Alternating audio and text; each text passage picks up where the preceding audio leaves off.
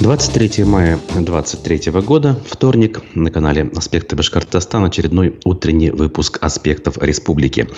У микрофона я, Руслан Валиев, и я рад вас сегодня приветствовать. Впрочем, как и всегда, я очень рад это сделать. Если вы нас смотрите ВКонтакте, в Одноклассниках или в Ютубе, пожалуйста, пишите свои комментарии, Задавайте вопросы, оставляйте мнение. Нам есть о чем поговорить. Целый ряд новостей я подготовил к данному часу. У нас будет э, аудиофрагмент э, вчерашней программы «Аспекты мнений» с Дмитрием Эйгенсоном, известным нашим земляком, ныне проживающим в Израиле. В общем, полчаса, может, чуть больше, э, как всегда, должны быть насыщенными. Поэтому давайте начинать. Ну, э, все-таки прежде чем начнем, э, я должен напомнить о том, что у нас помимо э, возможности смотреть, участвовать как-то в обсуждении. Есть также возможность поддерживать. Для этого сервис Boosty, к счастью, работает, и российские банковские карты доступны. Ссылка в описании к нашим трансляциям есть на сервис Boosty, поэтому обратите внимание, если у вас есть на то желание и возможность. Ну, начну с итогов, э, которые наши э, СМИ подвели э, после проведения в Зауралье едино или схода граждан, который оказался, судя по всему, рекордным, в принципе, по количеству участников. Это как минимум.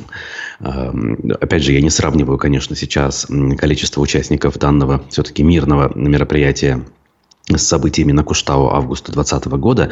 Там э, противостояние вошло в горячую фазу 15-16 числа, и там уже было за 10 тысяч участников явно. По некоторым подсчетам говорили и про 30 э, по косвенным признакам, в том числе опирающимся на данные сотовых операторов. Но здесь журналисты пишут, что в Тимясово собралось 7 тысяч человек, что действительно очень много. Давайте, как говорится, по порядку. Возьму материал пруфов э, большой на эту тему. И э, некоторые цитаты приведу. «Обеспокоенность о судьбе башкирских земель сплотила народ», делает вывод автор публикации Кристина Иванова. За пару дней до массового мероприятия 18 мая администрация Баймакского района пригласила людей в здание местного сельского клуба. Там прошла встреча по вопросу социально-экономического развития Тимясовского и Кусеевского сельских поселений. Запомнилось это мероприятие прежде всего поведением, как пишет издание, бывшего главы Ишимбайского района Азамата Абдрахманова. Э, при событиях на Куштау его, напомним, подозревали в организации атаки силовиков, спортсменов и чоповцев на лагерь защитников Шихана. Это все было еще до, собственно, э, главных острых событий. Э, значит, в итоге, так или иначе, состоялось главное событие 20 мая. И это событие было на улице, и оно было, самое главное, согласовано местными муниципальными властями. Э, как рассказал экоактивист, председатель инициативной группы Ильсур Ирназаров, мероприятие пошло не по плану с самого начала. Площадка оказалась слишком маленькой для огромного количества людей, а глава администрации Баймакского района Фанис Аминев, вопреки поданному уведомлению о сходе граждан, решил устроить собрание и вести его самостоятельно, отказываясь от свободного микрофона. Но забегая вперед, скажу, что э, это ему не удалось. Как мы видим, когда людей становится много, и когда их э, воля не совпадает, скажем так, с э, волей э, власть придержащих, все-таки бывает так, как того требует народ. В результате смогли выступить в том числе и те, кто подходил к микрофону и изъявлял на то желание. Дальше, под, под, под раздел этой статьи называется «Что говорили чиновники и как их освистали». Тоже очень показательный момент. По словам представителей власти, э, контракт на геологоразведку, подчеркиваю, э, хребта Ирендык, опять же, если вы не в курсе, надо э, об этом сказать. Это южноуральский хребет, который Э, ну, во-первых, живописен. Я вот сам как э, свидетель могу, в общем-то, подтвердить.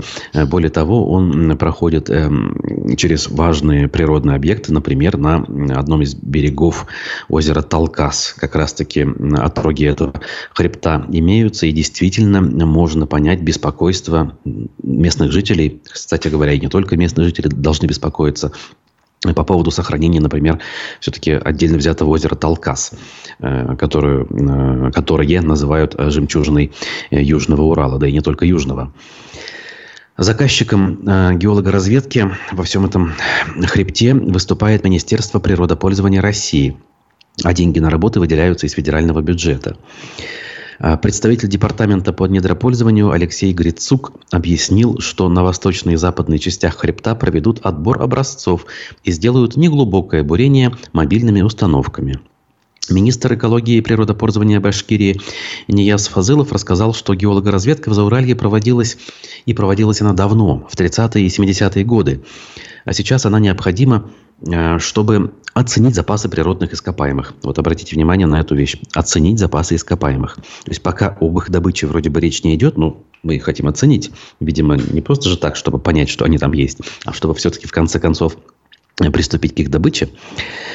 После Фазылова слово хотел взять э, скандальный Азамат Абдрахманов, пишут пруфы. Однако люди давали ему говорить, пародируя «Уходи». Модератор несколько раз призывал людей к тишине, но в толпе слышались только крики «Куштау не забыли!». Помимо лозунгов, Абдрахманов услышал и посвященное ему стихотворение. Его прочел активист Рамис Телепкулов, который пострадал от разгона на Куштау. Попробую процитировать. «Однажды девушка одна спасла от смерти пацана, и вот спустя года, придя с толпой со словами на букву «У», он избивал ее дитя». И я, как сын этой девушки, этому человеку не доверяю. А, заметил он, судя по всему, а, имея в виду собственную мать. Абдрахманов в итоге все-таки высказался на мероприятии. Он отметил, что по условиям контракта цель научно-исследовательских работ, геолога, разведка и предоставление дальнейшего отчета. А добыча полезных ископаемых запрещена, и федеральные средства не могут быть потрачены ни на какие иные цели. Э, вот сказав это, он, видимо, планировал людей успокоить, э, все-таки донеся до них информацию, что здесь только разведка и никакой добычи. Но ведь, опять же, я выше свой вывод озвучил, и наверняка аналогичный вывод э, есть в голове у тех, кто там присутствовал, что геологоразведка, она проводится неспроста. Да, этот контракт только на, собственно, разведку.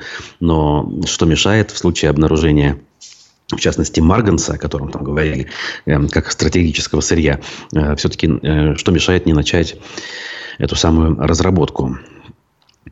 А, еще один участник мероприятия, которого освистали, Азамат Курбангулов, нынешний доброволец СВО, тоже имеет плохую репутацию среди народа, напоминает издание.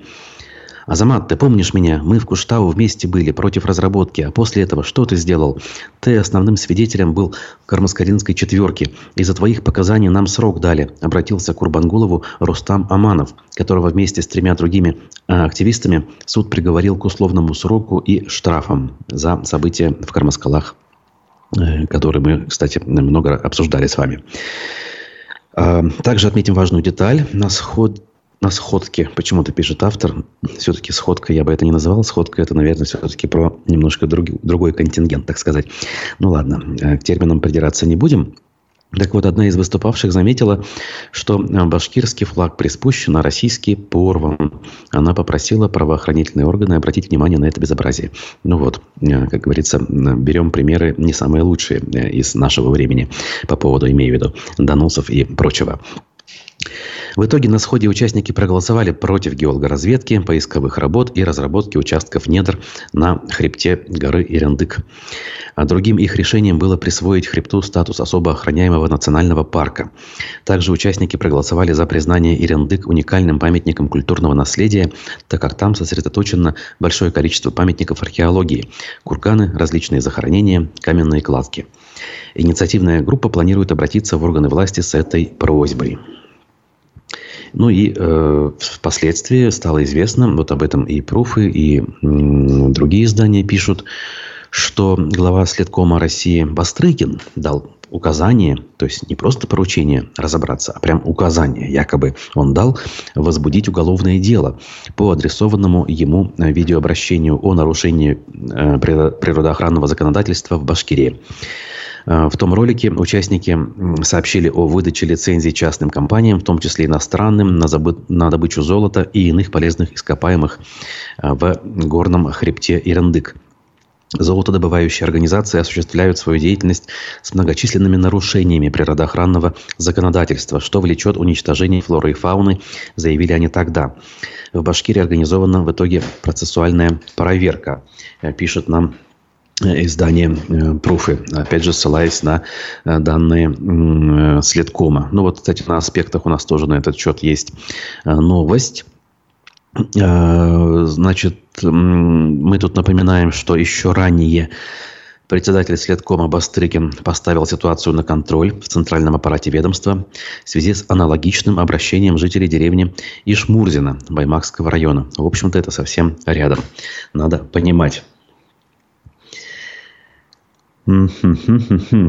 Э, зачем нужна геологоразведка, если затем не планируется добыча? Деньги девать некуда, спрашивает э, наш зритель с э, ником «Да, да, да».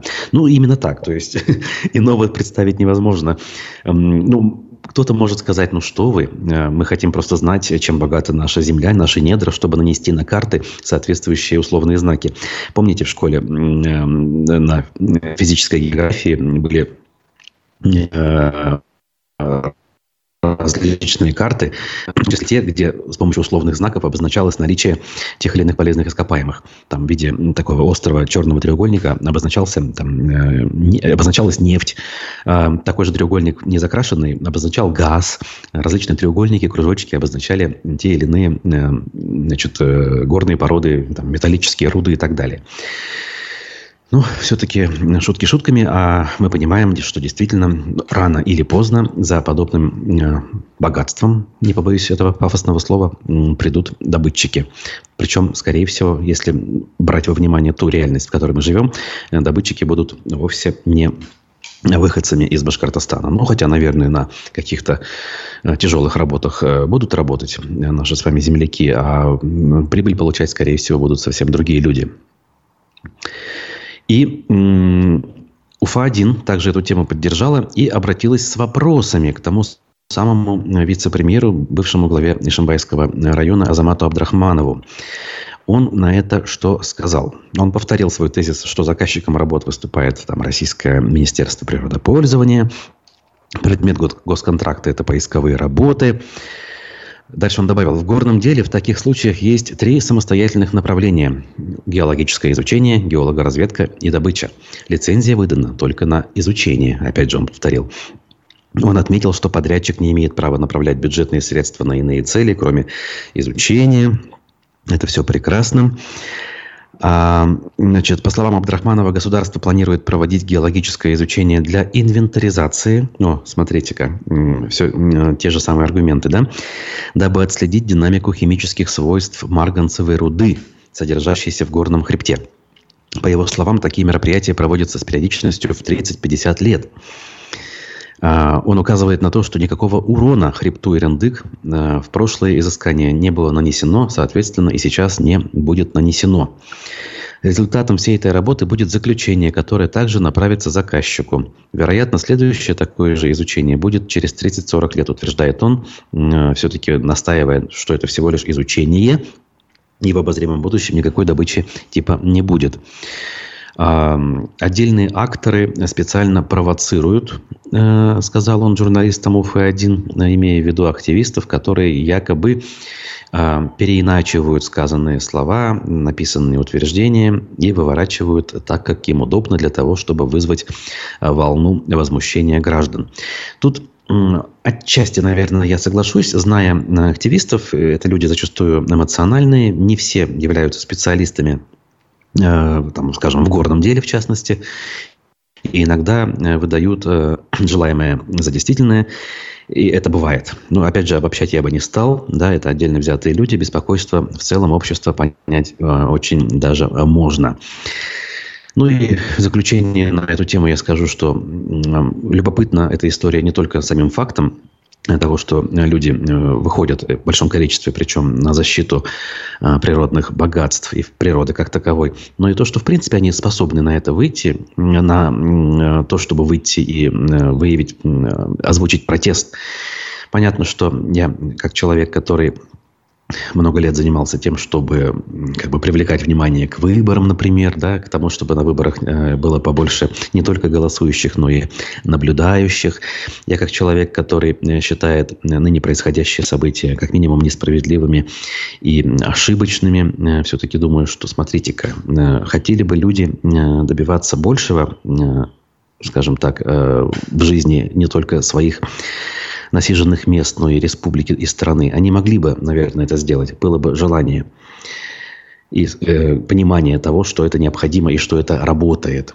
В общем, э, понятно, что звоночек для э, режима не очень, э, наверное, радостный, но, опять же, все понимают, что вот эти вещи у нас ограничиваются, как правило, выступлениями по очень узкоспециальным темам, которые касаются отдельно взятых жителей, отдельно взятых мест. И более того, есть э, куда двигаться, есть куда развиваться, скажу я вам. Вот. Ну, посмотрим, во что это выльется. Выльется ли это в какие-то штрафы, какие-то дела, может быть. Все может быть. Опять-таки, у нас ничего исключать в этом смысле нельзя. Ну, еще одну тему возьму до э, паузы. Э, эта тема касается оперативного совещания, которое по понедельникам традиционно идет в правительстве. Пруфы э, на эту тему написали материал. Новый заход Хабирова на оперативном совещании. Называется статья. Значит, что там было? Ради Хабиров озвучил, что временно исполняющим обязанности руководителя Башстата стал Ильдар Загидуллин. Пожелал ему успеха. А также он предупредил, Хабиров я имею в виду, о проблемах, которые возникнут после начала работы на Шахшинском мосте в Уфе. Ремонт, безусловно, вызовет определенные проблемы с трафиком, и это мы должны признать, но сделать этот ремонт мы должны. Мост, по сути, предаварийный. Речь, речь об автомобильном а, мосте через реку Уфа.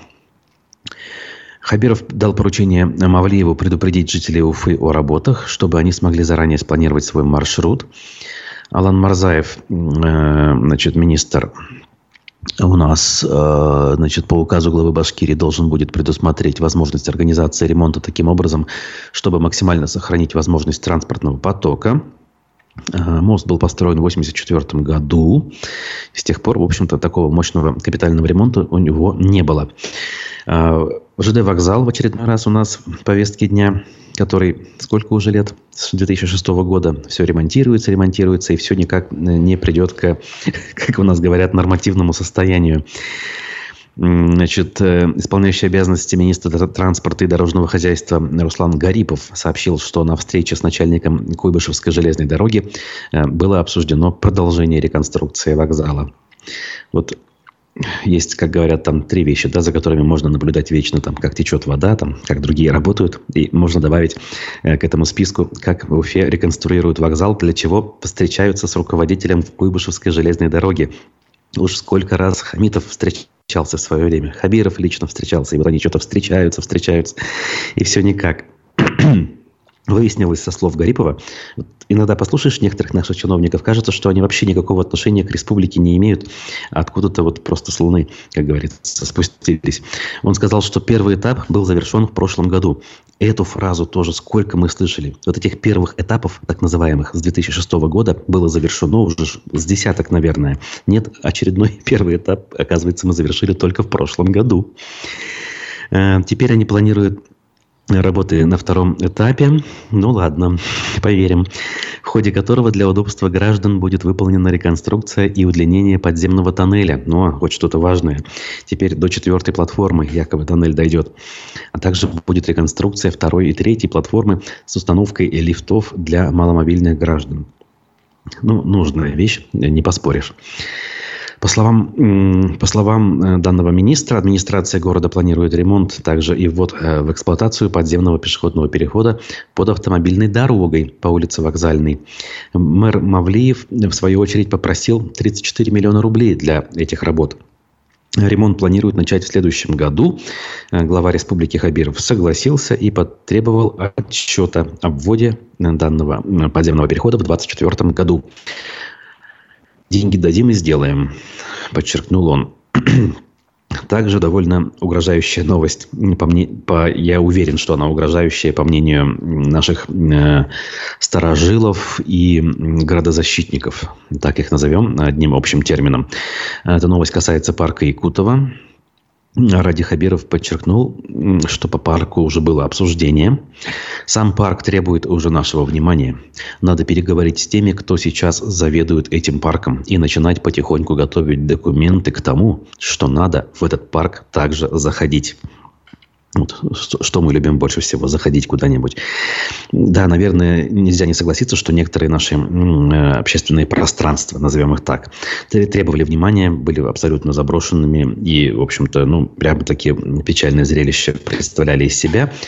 Туда зашли, и кое-где неплохо получилось. Но у нас сейчас, например, парк Якутова относительно неплох он функционирует. Да, там, может быть, есть возможность что-то улучшить, но в целом он неплох. При позднем и Лалове там уже были серьезные работы, например, в части обновления озера Солдатского. Набережную все изменили, там воду выкачивали, мусор убирали. То есть это все масштабно очень преподносилось где-то году в 17-м. Все это было. И относительно недавно это было, надо сказать.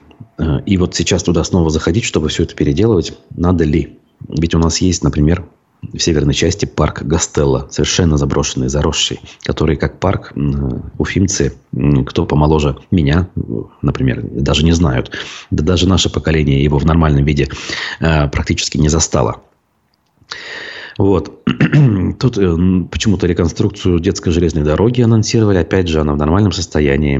Визуально выглядит очень прилично. И подвижной состав детского поезда тоже относительно новый. Зачем там осваивать деньги? Вопрос. Праймере с «Единой Россией» тоже обсудили. Э, веселая тема. Я хотел э, ее затронуть позже. Ну, впрочем, давайте, да, позже и затрону. А пока сделаем небольшую паузу. Э, послушаем фрагмент интервью с Дмитрием Эйгенсоном, который вчера был в гостях у Разифа Аптулина и довольно много рассказывал о своей жизни э, в Израиле и об отношении к некоторым процессам, которые нас с вами окружают. Скоро вернусь. Конечно, я не могу сказать, что я вне там уфимской повестки, потому что у меня огромное количество людей, на кого я подписан. Парень из КВН сейчас руководит всей информповесткой. Ну, то есть чудовищно молодеет лицо чиновничества уфимского. Это не может не радовать, лишь бы тут было все нормально. Но в целом в общей ситуации это никак повлиять не может. Какие бы замечательные люди на там, одну, две, три должности не пришли, 99% остальных чиновников это полные вообще ублюдки. И, ну, я не знаю, мы не, не в телеэфире можно говорить плохие слова, но я не... Я когда вижу, что, что в Уфе чудовищное происходит, типа огромные буквы Z при въезде в город, или кого-нибудь арестовали в очередной раз, какая-нибудь административка или какие-нибудь палатки стоят. Ну, у меня нету больше дома в Уфе. То есть, вот та Уфа, которую я вижу, это какой-то совершенно чужой мне город. Моя Уфа мне снится очень часто, но только эта Уфа вот другая, не та, которая сейчас есть. Поэтому я, мне неинтересно смотреть на реальную Уфу. Какой-то это кошмар. То есть, мою Уфу меня украли. Это чиновники, значит, политики и прочие вот эти Z-активисты.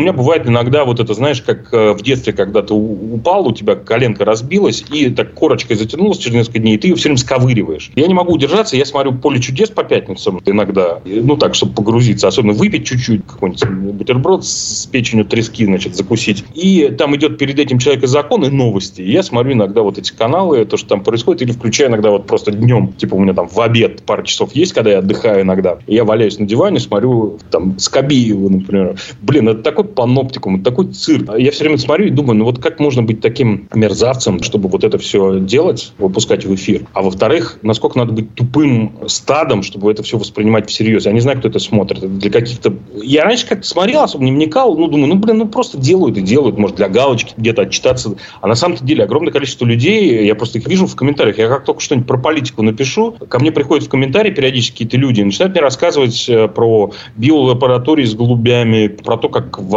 Америке значит, линчуют темнокожих, про то, как Россия впереди планеты всей, ну и так далее. У меня недавно, я там в Латвии был и снял просто ролик про посольство, как они переименовали улицу, на которой российское посольство стоит, улица независимости Украины. То есть сейчас российское посольство находится на улице независимой Украины, напротив висит такой портрет Путина, огромный арт такой, где он в образе зомби. Ну, как бы и ты смотришь через окно, если ты сотрудник посольства на это. Я просто поснимал, показывал, как это все выглядит. И ты знаешь, что мне пишут? Мне пишут, что почему-то огромное количество людей пишут какие-то, знаешь, вещи типа «Прибалтийские в Эмираты», шлют мемы, где написано, как в Советском Союзе, в Прибалтике все производили, а сегодня только шпроты, ну и так далее. И я что-то думаю, ну, блин, надо как-то это для себя осознать. И я полез, посмотрел экономику.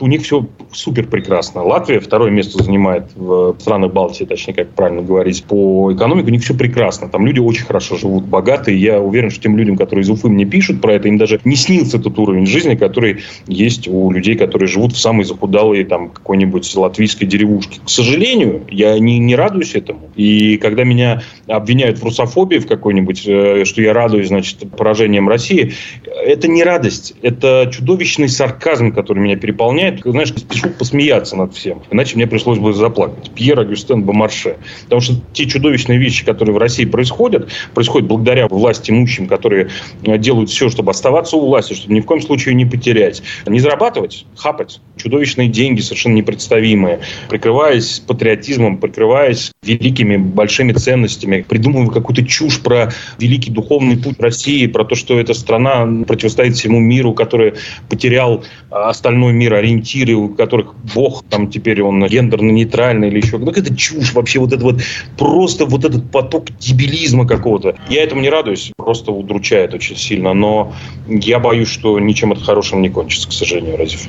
У тебя нет ощущения, что страна на пороге больших перемен находится? Я не знаю, насколько близок этот порог. Каждым днем все больше и больше вещей вижу, которые, да, подтверждают, что да, правильно, что ты уехал. Я хочу, чтобы я вообще перестал об этом думать. Для меня я ставлю крест. Очень важный момент. Такую тему затронул, о которой я очень много думаю, о которой мне часто пишут в комментариях. Родину там предаю там, и так далее. Я задался вопросом, а что такое Родина? И людям это спрашиваю, и мне отвечают, что Родина, ну как, это могилки предков твоих, значит, этот дом, в котором ты вырос и так далее. Ну, я тоже для себя отвечаю, что могилки нужны с живым, а не мертвым. И что память об этих людях живет в тебе, неважно, где ты находишься. И что дом твой, он не, не, это не тот дом, где ты вырос, а тот дом, где тебе хорошо, где у тебя твоя семья, например, твои друзья, в гости людей приглашаешь, вот там, где твой дом, где тебе безопасно, где тебя не заберут в милицию, не посадят там на бутылку за то, что ты э, что-то сказал плохое, там, да, не соответствующее их пониманию. Вот где Родина. А, Место, где тебя любят, как бы, к тебе относятся с уважением. Ну да, ну если ты этого заслуживаешь.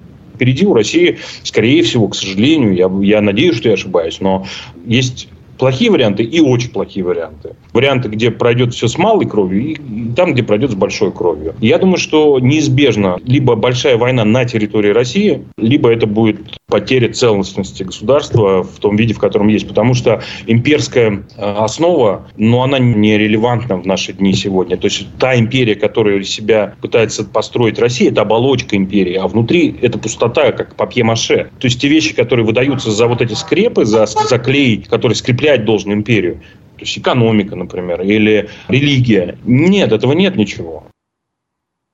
Ну что ж, мы продолжаем э, утренний выпуск «Аспектов республики». Это был Дмитрий Генсон. Э, довольно-таки эмоционально высказался по текущей повестке, надо сказать. Э, сегодня у нас в «Аспектах мнений в 12 часов заведующий кафедрой социальных и политических коммуникаций нефтяного университета профессор Эдуард Гореев. Дмитрий Колпаков будет с ним общаться. Не пропустите. Э, вот Вадим Беляков пишет что э, Дмитрий на иноагента наговорил вчера. Ну, наверное. В общем-то, сейчас, на самом деле, время такое, что наговорить на кого бы то ни было или на, на какую-то э, реакцию, на самом деле, очень несложно, потому что за уши притянуть можно совершенно любые высказывания. Для этого есть совершенно замечательные, разумеется, в кавычках, эксперты-лингвисты. Э, и даже наука деструктология, оказывается, придумана одним товарищем по фамилии Силантьев э, – которая как раз активно используется им и его подопечными для того, чтобы доказать злой умысел тех или иных эм, фигурантов, скажем так. Потому что среди фигурантов, например, э, этих товарищей есть эм, авторы пьесы финиста «Ясный сокол», э, которых обвиняют в пособничестве и в оправдании терроризма за их спектакль, в котором как раз-таки терроризм осуждался и показывалась э, плохая, черная сторона этой истории, потому что на, на примере женщин, которые выходили замуж за участвующих в запрещенной в России э, организации ИГИЛ, э, соответственно, попадали туда, и в итоге не у всех жизнь заканчивалась или продолжалась, надо так сказать, да, а в итоге заканчивалась самым неприятным образом. В общем, с ног на голову действительно многие вещи перевернулись. Э, хочется, чтобы этот процесс переворачивания дальше продолжился, и в конце концов мы приняли нормальную позу. Но, как говорится, ладно, я все-таки должен двигаться далее. И э, кое-какие новости еще озвучу. В Башкирии открыли фабрику одежды от дочери генерала ФСБ, что неизвестно. Уфа-1 тоже, как говорится, на святое покусилась. Э, власти постарались, чтобы привести в республику бренд Олимпийской сборной России. Эту новость, я думаю, вы слышали. В экономической зоне Алга в Ишимбае запустили фабрику бренда «За спорт», соответствующей буквой «З» э, в начале. Этот э, бренд экипирует спортсменов. Опять же, про олимпийскую сборную можно, наверное, отдельно шутить или плакать, или все вместе. Да? Какая уж там сборная, если, олимпийск... если дорога к Олимпийским играм и вообще к международным соревнованиям закрыта для наших спортсменов. То есть дорога закрыта, спортсменов по сути нет, а э, экипировка для них есть. Значит, э, компанию нужно на руках носить. Это слова Радия Хабирова. А, с июля 20 до июля 21 года создавался проект завода. В середине 21 началось строительство. То есть это все-таки дом последних событий начиналось. А, и вот э, тут э, что главное. Так, так, так, фотографии. Значит, а, за спорт создан аж в 2012 году дизайнером Анастасией Задориной. Компания одевает спортивные команды, клубы, федерации, корпорации. 2017 года бренд стал генеральным партнером и лицензиатом Общероссийского союза общественных объединений Олимпийский комитет России. Фабрика выпускает наградную и спортивную экипировку. А, и, соответственно, он стал преемником бренда Боска Спорт. Я думаю, вы прекрасно его помните, особенно по Олимпийским играм 2014 года в Сочи. Тогда Боска, а, он прям был кругом и всюду. Так вот, за спорт также шьет спецодежду для крупных компаний московского метро, Сбербанка, Роснефти и так далее. Помимо этого, бренд одежду. В общем, везде успевает. Что касается основателя, 34-летняя дизайнер Анастасия Задорина является дочерью генерал-полковника ФСБ России Михаила Щекина. Шекина все-таки, который уже 17 лет курирует хозяйственное управление ведомства. А в 2021 году Задорина зарегистрировала фирму «Экиспорт», которая выиграла контракт на поставку спортивного оборудования для пограничной службы ФСБ даже. Сейчас компания признана банкротом при этом. Ну, видимо, передали дела в другое подразделение. У Задорина есть собственный бренд одежды в Москве, который носит ее имя. Он создан аж в 2011 году и выпускает элегантные вечерние платья. Магазином управляет ИП, соответственно, этой самой Задориной. Тут фотографии с родителями и без. И э, даже тут предполагаемая дочь президента России приводится... Э, Ой, ой, ой, как все интересно. В общем, если интересно вам тоже, вы можете это дело изучить на сайте УФА-1. Так, э, интервью, даже нет, вру, не интервью, э, выдержки из выступлений в зале суда, где рассматривается дело вице-премьера Башкирии, министра ЖКХ Бориса Беляева. Приводится в «Коммерсанте». Я процитирую буквально чуть-чуть я и напомню, что Беляев – это вице-премьер, который уже, по-моему, больше двух лет находится под уголовным делом о, э, о том, что якобы в Кумертау в свое время были не совсем правильно и законно построены и, и не совсем до конца построены очистные сооружения. А, значит, и вот в Ленинском суде в прениях выступил сам э, Беляев. Значит, и он, а, что он сказал? Так, где, где, где, где? Значит, вот. Следователь Юсупов, используя незаконные методы следствия, грубо нарушая Уголовно-процессуальный кодекс России, Конституцию России, ломает судьбы людей и любой ценой пытается достичь своей цели, чтобы добиться громкой посадки членов правительства Республики Башкортостан. Посмотрите, да? Э, тут, мне кажется, очень важная вещь звучит и важный посыл для всех, кто считает что если ты э, активно кричишь э, слова поддержки в пользу происходящего, в пользу власть придержащих, значит, ты находишься в безопасности. Отнюдь. Э, есть всегда какие-то люди, которым нужно достигать своих целей, и пока им есть чем заняться, они тебя не трогают. Но как только у них в общем-то, ну, появится свободное время, скажем это так, как бы цинично не звучало, они доберутся э, до кого угодно, и совершенно ничего не нужно, чтобы ты совершил, э, чтобы стать, э, скажем, объектом поля зрения данного товарища. Потому что у них есть своя цель, как об этом говорит вице-премьер Беляев. Добиться громкой посадки – и чем, э, соответственно, громче звучит твоя фамилия, мне кажется, ты э, тем интереснее, э, как говорится, тем более интересный объект для изучения, опять же, выражаясь мягко, для такого рода деятелей. А деятелей таких у нас много. Так, э, тот же коммерсант сообщает, что э, Уфимкабель обживает квартал. Но, опять же, мы же не можем не затронуть градостроительную тему. Принадлежащая бизнесмену Ильдару Гималединову компания Уфимкабель планирует построить пять жилых домов на участке рядом с садом имени Аксакова. По планам предпринимателя Значит, есть информация аж нескольких источников у коммерсанта. По их данным, проект уже прошел предварительное одобрение на городском градостроительном совете опять же, не публичном, а, а чисто городском, среди чиновников, получается.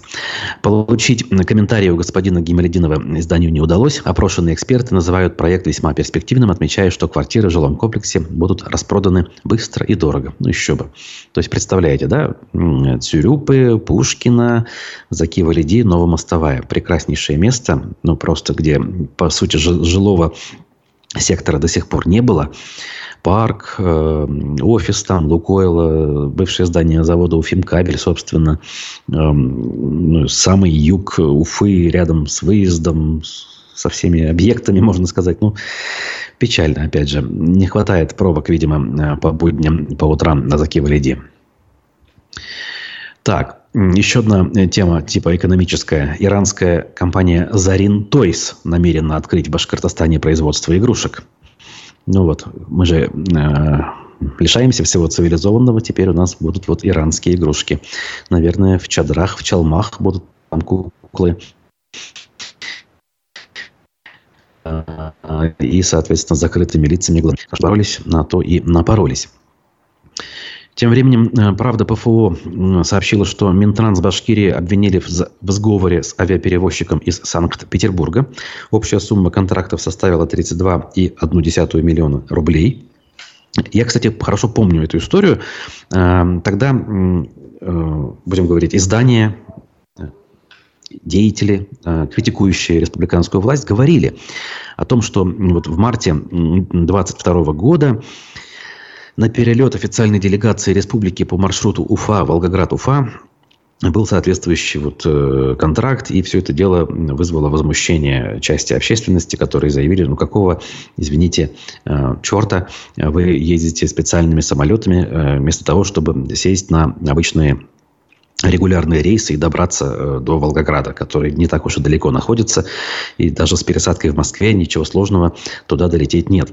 Но нет, вот видите, э, наши э, чиновники без проблем это все использовали. И надо сказать, история имеет продолжение. Антимонопольщики вот спустя больше года заинтересовались Хорошо бы, э, если бы им э, удалось довести это до какого-либо серьезного расследования, потому что, как мы знаем, предостережения всякого рода, выданные антимонопольщиками, они, по сути, не являются решениями судов. Да? Это всего лишь предостережения, которые позволяют нам с вами об этом вспомнить, но сделать вывод о том, что кто-то несет за это ответственность, при этом мы никак не можем.